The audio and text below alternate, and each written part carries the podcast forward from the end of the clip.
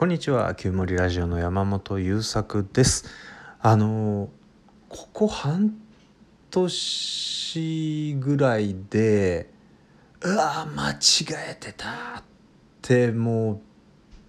うなんだろう。膝から崩れ落ちるぐらい衝撃的なことに一つ気づいてこれをしたら俺絶対対にハッピーになれるとか生産性爆上がりするって思ってたことをが間違いだったっていう、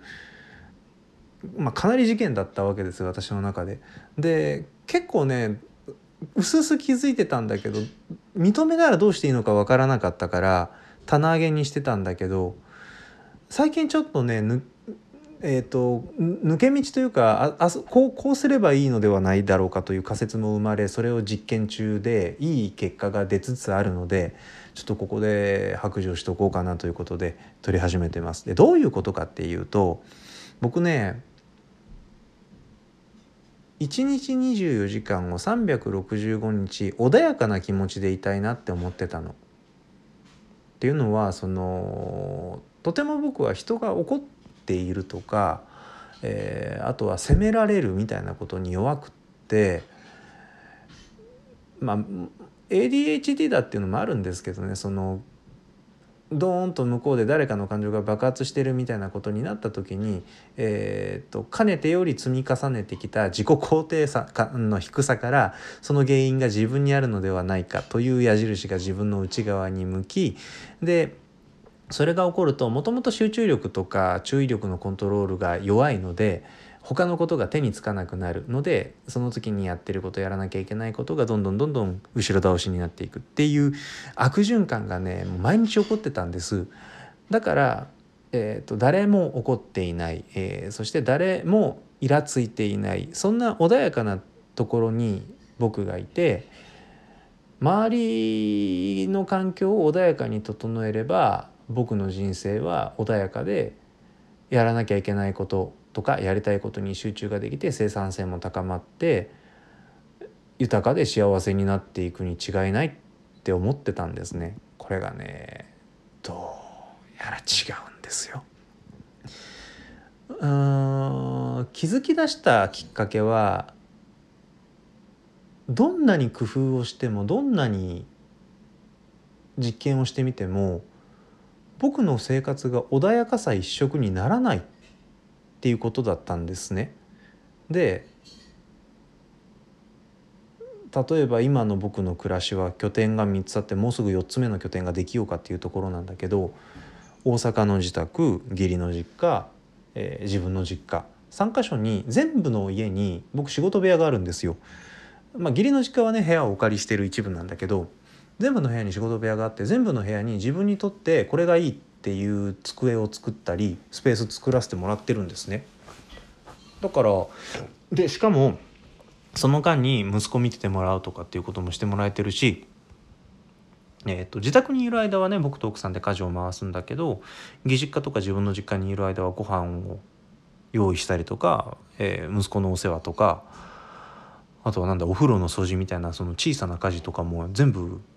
お願いできちゃっているんで何も問題ないはずじゃん。それまでのその自分の中の穏やかさが欲しい欲しいって思ってた時って僕と奥さんと息子だけで神奈川県のお家で核家族やってたんですよね。まあ、今も核家族といえば核家族なんだけどうち義実家も実家も和歌山大阪なんで関西にいないってことはじいじとばあばの力が借りられないってことだったんですよ。で働かなきゃいけない家事もしなきゃいけない育児もしなきゃいけないってなってきたらもうどんどんどんどん余裕がなくなって自分の中から穏やかさっていうのが失われていって、えー、うつになっちゃったりねしたわけ。でお薬もらったりねメンタルクリニックかかったりし始めたのがもう去年の夏かな2020年の夏ぐらいなんだけどそれをもうダメだ生活変えなきゃいけないって関西に帰ってきて先ほどお話ししたような環境を作ったわけ。なんか知らないけどね穏やか一色にならないんですよ。でなんでだなんでだなんでだここまでやってなんでだって思って肌と気づくわけ。穏やかだけじゃ穏やかではいられないんじゃないですかあのさ穏やかさってというか自分が感じる感情とか感覚ってギャップの中で感じるものがほとんどなんですよね。だから例えば学校。小学校なんか分かりやすいんじゃないかな。昼間に子どもたちがわーっと走り回ってってですごい賑やかでエネルギッシュででみんな帰った夜の学校っていうのをはっと思い出してみるんだけどものすごく静かだと思わない？何だったらその静かすぎて何か得体の知れないものがその静けさの隙間に潜んでるんじゃないかってゾゾッとするぐらい静かじゃない？それって日中のエネルギッシュな空間とのギャップなんですよね。図書館って夜になっても多分学校ほど静かさの存在感増さないと思うんですよ。まあ不気味さは増すかもしれないけどさ昼間から静かだから図書館は図書館でね。でそのだから穏やかさを求めるあまりどの場面でも穏やかでいるということを求めていった結果暮らしの中に僕の中にその穏やかさとか、えーと、賑やかさみたいな周りの環境から感じる感情のギャップが薄れていき薄れてくるとどうなるかっていうと薄れたギャップの中でまたギャップを探し出すんですよ僕らって。なので平均的穏やかさというのは上がっあ穏やかさを感じている平均的な時間は増えたかもしれないんだけどその穏やかさの中にある微妙な、えーと、気分の上がり下がりを捕まえてまだ穏やかじゃないっていう。でそこもなんとかしようって新しい穏やかさの中に行くとまた微妙な気分の上がり下がりを捕まえてまだ穏やかじゃないっていう。こっていうことを僕ずっとやってたんじゃねって思って試しにねあげる時間を作ってみたんですよ。えーとまあ、この辺りはちょっと話すと長くなるのでさらっと済ませるんだけど自分が穏やかにゆったり息をして体が楽にっていう状態でずっといようと思ってたところを今から例えば仕事頑張ろうかとか遊ぶの頑張ろうかっていう時に声を出してみたり手を叩きながら「よしよしよし!」って叫んでみたりっていう、えーと、フィジオロジーっていうんですけどね体の動きを使って自分の気分を上げていくメンタルを上げていくっていうことをやり始めたらやっぱりね穏やかな時間が際立つようになってきたんですね。でそのフィジオロジー使って気分を上げた瞬間ってつまんないのかっていうといいんですよ。で上がっていい時間が増えギャップで穏やかな時間が増えただただ穏やかさだけを追いかけていた時よりも今の僕の心の中の穏やかさ充足されポイントってずっと高いんですね。でプラス気分が上がって行動的エネルギッシュでアクティブになっている時間も長いから物事も進むんですよ。まだもちろん今の暮らしの中で 100%100 点の幸せ色だけの人生ですっていうことはならないから探せばもっとここっていうところはいっぱい出てくるんだけどそれでも穏やかさだけを求めていた時とは全然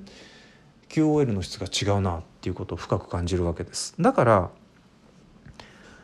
何かこれが欲しいなっていう大切な価値観というものが明確になっていたとしてそれだけを求め続けるとかえってその